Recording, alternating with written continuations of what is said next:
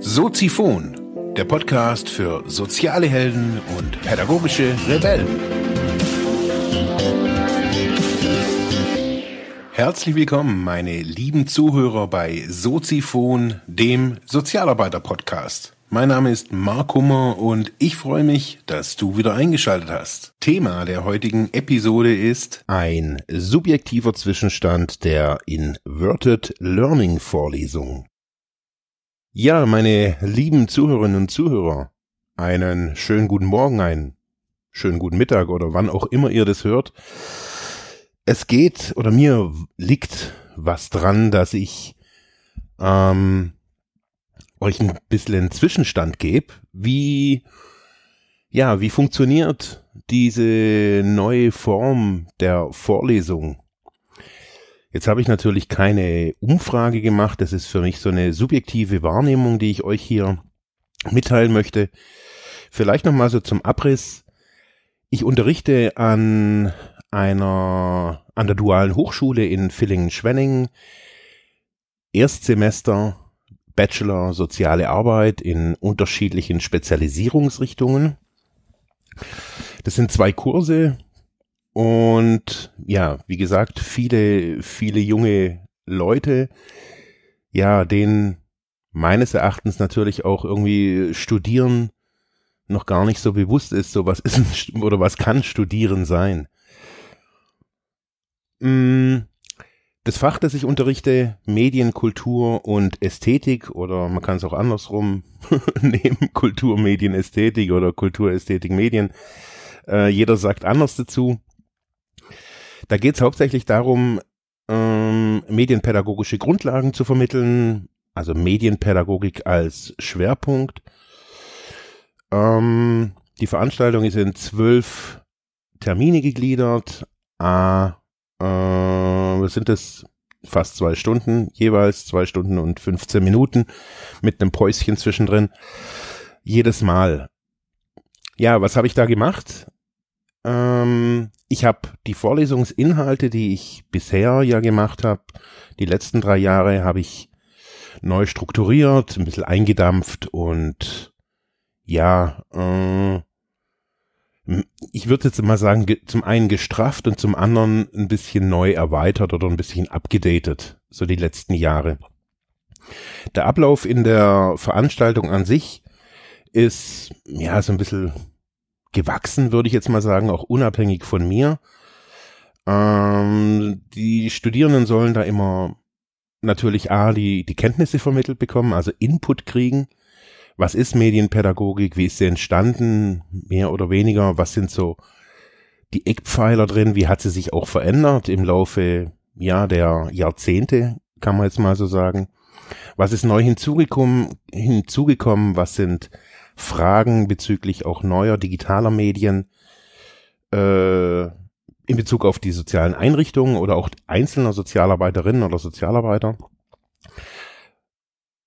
Was ist aktive Medienarbeit?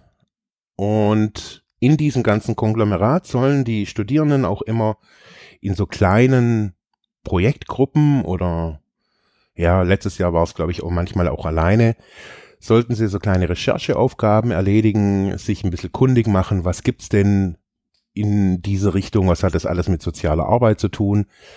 Da habe ich vorab so ein paar Themenfelder ja festge festgelegt, äh, damit es ja einigermaßen passt, auch mit der Gruppen, äh, mit der Personenanzahl in den Gruppen.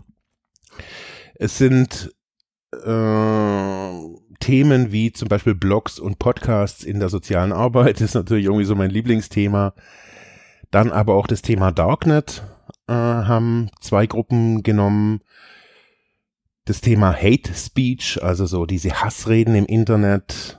Äh, es geht eine Gruppe, äh, hat, da ging es um Rich Kids on Instagram. Das ist ein ja, noch nicht so ein groß verbreitetes Phänomen, aber doch hat es irgendwie immer wieder auch Einfluss auf uns, was äh, reiche junge Leute auf Instagram so posten, wie viel Follower die auch haben. und was dadurch auch erzeugt wird bei teilweise natürlich auch unseren Klienten.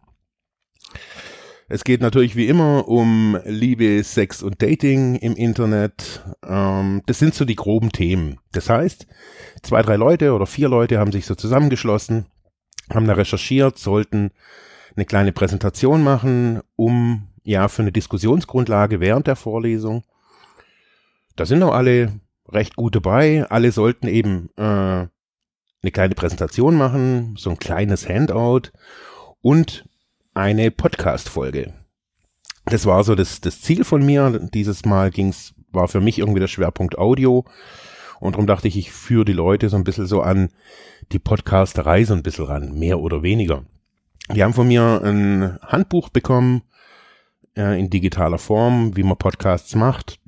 Ich habe da gar nicht viel angeleitet, die sollten das ein bisschen autodidaktisch auch machen äh, bei YouTube Filme angucken, sich nachlesen, auch in diesem Buch oder in diesem E-Book, wo ich den gegeben habe von mir. Ähm, also ich wollte so wenig wie möglich auch besonders wissenschaftliche Vorgaben machen. Die sollten wirklich selber entdecken, was sind Probleme, wo geht's hin, wie, was sind die Richtungen, äh, was interessiert uns auch. Ich bin da total gespannt. Ich weiß noch gar nicht so. Also manche haben jetzt so ein paar E-Mails geschrieben. Äh, wie ist der Stand? Ähm, ich bin da total begeistert, muss ich ehrlich zugeben. Also erstes Semester, da merkt man so, da ist noch ein bisschen, noch so ein bisschen Feuer drin. Das ist cool. Also ich finde das cool. Ja, aber wie geht's mit der, was ist jetzt irgendwie die Inverted Learning Geschichte? Ich habe so circa die Hälfte der Termine, so ungefähr, habe ich als Bildschirmpräsentation, als Videos produziert, als Audios und natürlich auch als Text in PowerPoint, äh, PDF-Folien. Ich habe zu allen Folien, so wie ich das die letzten Jahre auch gemacht habe, das habe ich eben vorher aufgenommen, habe hab ich verschiedene Sachen erzählt zu den Inhalten, zu den Themen, wie ich vorhin gesagt habe, die Medienpädagogik, so Basics, dann aktive Medienarbeit, soziale Arbeit und oder soziale Einrichtungen und Medien, PR in sozialen Einrichtungen. So, das waren so die Schwerpunktthemen. Das sind auch für mich so die Themen, die, ja, die man relativ gut äh, auch in der Klausur nachher abfragen kann, weil das ist ja irgendwie auch noch die Krux. Ich muss da eine Klausur ähm, stellen. Dann habe ich mir gedacht, okay, was kann man da abfragen? So die letzten Jahre waren meine Klausuren wohl ja ziemlich heftig. Also die Leute haben da schon geschwitzt, obwohl es eigentlich ganz gute Noten gab. Aber klar, das Feld ist natürlich riesig. Und was soll man da abfragen? Ich habe jetzt da für jeden Themenbereich so ein, zwei Fräkchen da irgendwie rausgebastelt und ähm, denke, da kann man dann auch, ja, mit ein bisschen Motivation kriegt man da eine sehr gute Klausur auch hin. Ja, aber zu Inverted Learning. Das heißt, die Studierenden haben ein, immer so eine Art Ordner bekommen auf der Lernplattform Moodle von der Dualen Hochschule. Nach jeder, also nach der ersten Veranstaltung, das war eher so eine organisatorische Geschichte, haben die Leute dann ähm, den Zugang bekommen zu der ersten, zum erst, zur ersten Lektion.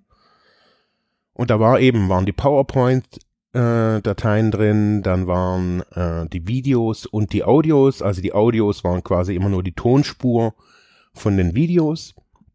Habe ich deshalb, habe ich deswegen gemacht, weil ich so sehr gerne lerne mit Audio und dachte mir, okay, vielleicht findet da ja jeder so sein Medium, in dem er am besten lernen kann. Die Informationen, die drin sind, sind immer die gleichen.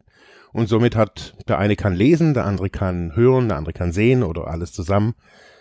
Auf jeden Fall sind diese Lektionen, man muss die, es ist noch eine kleine Arbeitsaufgabe dabei, die jetzt nicht zwingend notwendig war, aber die so ein bisschen so die Breite oder auch manchmal auch die Tiefe des Themas so ein bisschen verdeutlichen sollte. Es gab immer noch so ein bisschen Begleitliteratur dazu.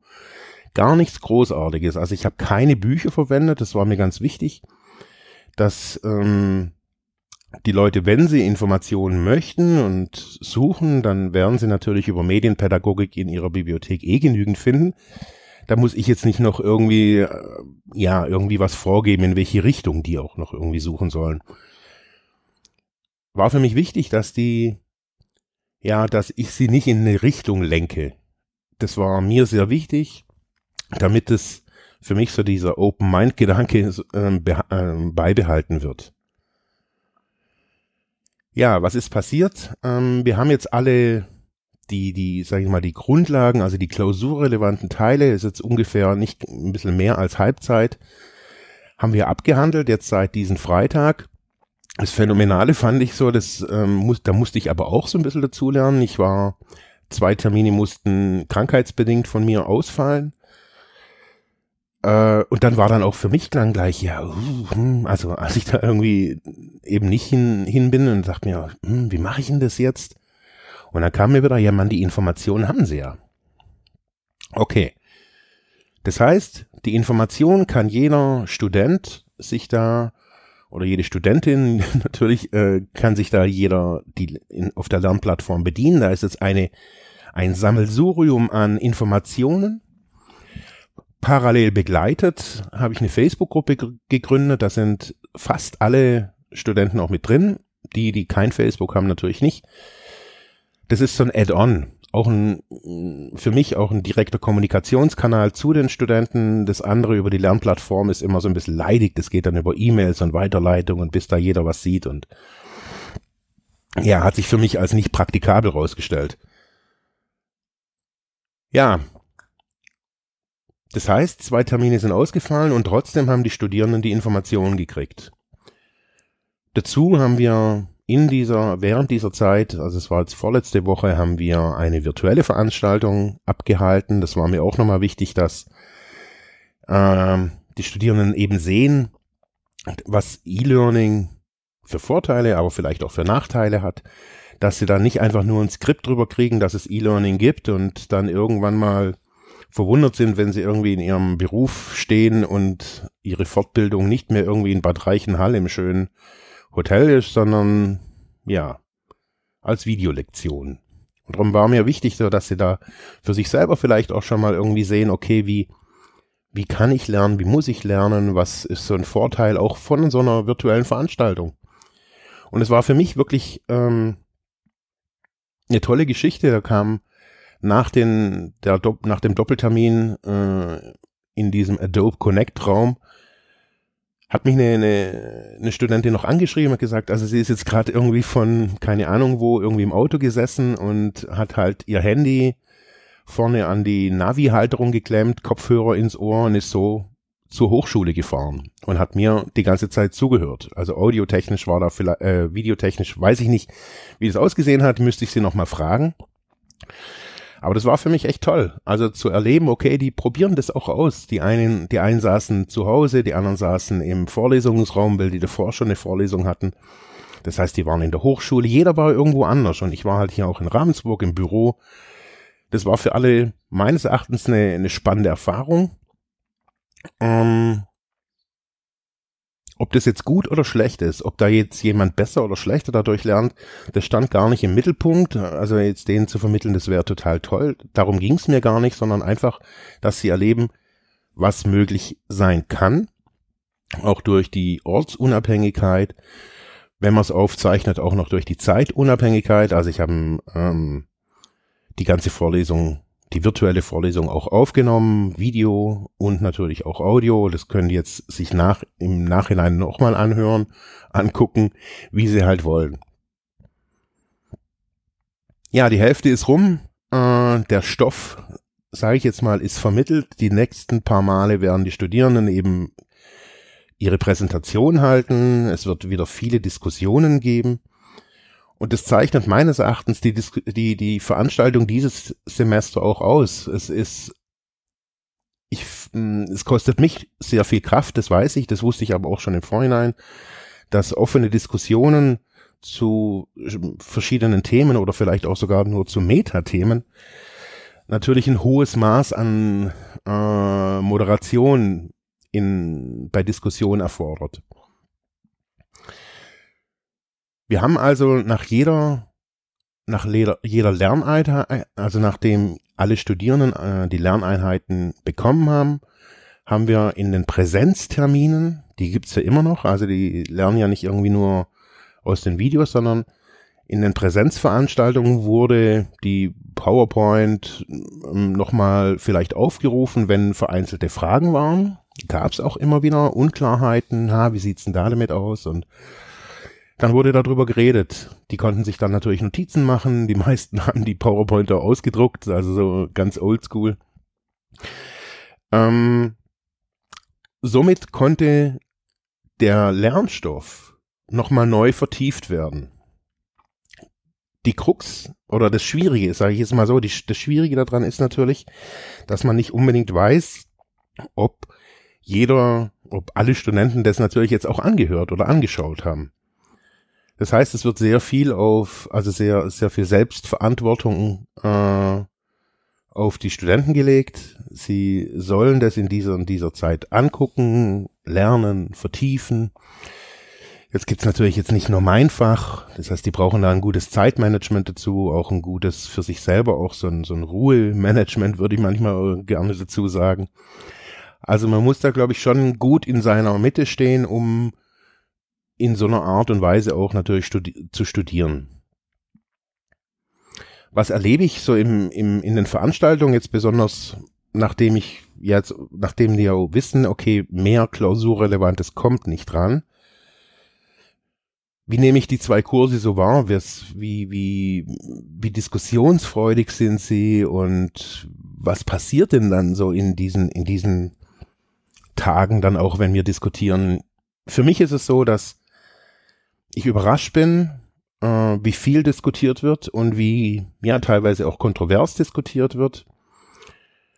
Ich finde es toll, dass ich ja natürlich ich weiß ich weiß natürlich ich weiß es natürlich, dass man nie irgendwie alle erreicht und das erlebe ich natürlich auch irgendwie die hinteren Bänke, die sitzen halt irgendwie manchmal da sind nicht irgendwie so dabei, das verstehe ich auch irgendwie nicht jedem ist das Medienthema irgendwie auf, auf den Leib geschneidert, das weiß ich auch und viele interessiert es vielleicht auch nicht, vielleicht auch, weil sie andere Prioritäten haben, warum auch immer. Das weiß ich und trotz alledem finde ich, ist es bisher auf jeden Fall für mich ein voller Erfolg. Das erlebe ich hauptsächlich daran, wie, wie die, die Leute argumentieren in den Diskussionen. Man sieht, sie setzen sich mit der Thematik auseinander, sehen vielleicht auch jetzt schon irgendwie mögliche Betätigungsfelder, ob das jetzt eine Selbstständigkeit ist oder nicht, äh, sei mal dahingestellt. Auf jeden Fall lernen sie meines Erachtens in relativ kurzer Zeit schon über ihren Tellerrand rüber zu gucken. Das finde ich das Bemerkenswerteste, was ich jetzt aus dieser Veranstaltung zum Halb, äh, zum Halb, zur Halbzeit so sagen kann. Ich bin überrascht, wie wie die Diskussionen in der ersten Veranstaltung, also in dem ersten Termin war und wie er jetzt irgendwie an der siebten oder achten, nach dem achten Termin ist, wie, wie, wie, wie, ja, ich erlebe die, die Studenten manchmal sehr hungrig, also so, die wollen da mehr und wollen sich reiben da auch an diesen Themen und sie sehen ihre eigene Einrichtung und sehen teilweise auch, gerade im Bezug auf Social Media, wie veraltet die Einrichtung ist. Sie suchen nach Lösungsmöglichkeiten. Also es gibt einen, da haben wir gestern, vorgestern auch drüber geredet, wo es dann drum ging, ähm, dass sie auch kein, die haben gar keine PCs in ihrer Einrichtung. Und ja, der, wir haben dann so überlegt, woran liegt es? Und klar, es liegt natürlich daran, dass jetzt irgendwie Investitionen wie PCs teilweise natürlich auch in den in den Sätzen, äh, in den Belegungssätzen, was die Einrichtung so kriegt pro Klient, natürlich auch nicht eingerechnet ist. Da ist so irgendwie so ein kümmerliches Gehalt da irgendwie, irgendwie eingerechnet und noch ein bisschen Verwaltungsgebühren, verstehe ich. Und dann waren wir am überlegen, wie kann, wie kommt diese Einrichtung an PCs? Was, was, äh, was gibt's für Möglichkeiten? Wo kann man da hingehen? Wer hat Interesse dran, einer sozialen Einrichtung PCs zu geben? Was wäre möglich? Und da irgendwie 30 Studenten pro, pro Gruppe erleben zu können, wie, wie lösungsorientiert, aber auch wie prozessorientiert, die da irgendwie vorgehen, ähm, zu sagen, ja, wir bei der Krankenkasse machen das so und wir in der Wohngruppe machen das so und bei uns macht man das so. Ich erlebe das als sehr frisch und als sehr dynamisch und ich glaube genau das ist, ich erlebe genau das, was die soziale Arbeit eigentlich bräuchte. Ein Willen, über einen eigenen Tellerrand zu gucken und ja, Standards in Frage zu stellen und zu sagen, hey, wir, wir brauchen eigentlich noch viel, viel, viel, viel mehr, nicht viel mehr Technik, sondern wir brauchen einfach auch, ja, wir brauchen vielleicht auch neue Standards, neue, neue Leute, die, die mutig genug sind, solche Wege zu gehen, die sagen, hey, lieber Anleiter, lieber Chef, wir brauchen Social Media nicht, weil es trendy ist, sondern weil es ein Teil unserer Unternehmenskultur und auch unserer Kommunikationskultur ist. Wir brauchen Social Media, weil wir eigentlich die Spezialisten für Kommunikation sind. Wir sind permanent in Kommunikation mit unseren Klienten, mit unseren Trägern, mit der Politik, mit den Menschen. Wenn wir in so viel Beziehung, in so viel Kommunikation sind und dann den großen Bereich Social Media, der, wo der, der Kern ist ja nicht die Technik, sondern der Kern ist die Kommunikation. Wenn das diese jungen, diese 70 Studenten in ihre Einrichtung bringen, glaube ich, ist sehr viel dadurch passiert und ein ganz großer Teil oder wesentlicher Teil, der das überhaupt möglich gemacht hat, ist diese Form der Veranstaltung, dieses Inverted Learning. Den Unterricht oder die Vorlesung umzudrehen und den Input zeit- und ortsunabhängig verfügbar zu machen, um dann Diskussionen, Vertiefungen zuzulassen. Wenn ihr Informationen wollt, wie das alles gestaltet ist, wie ich das gemacht habe, was für ein didaktisches Konzept vielleicht auch dahinter steht, ähm, fragt mich einfach. Ich bin gerne bereit, darüber weiter zu reden. Ich werde das natürlich auch weiter verfolgen und in diesem Sinne sage ich Tschüss und wir hören uns natürlich wieder. Ciao. Ja, das war's für heute mit diesem Thema. Ich hoffe, ich konnte dir weiterhelfen, vielleicht Denkanstöße geben oder sogar ein bisschen inspirieren. Ich würde mich freuen, wenn du Soziphon weiter unterstützt, indem du weiter zuhörst, mich auf iTunes bewertest, Kommentare schreibst oder diese Episode per PayPal oder Flatter finanziell unterstützt. Dankeschön.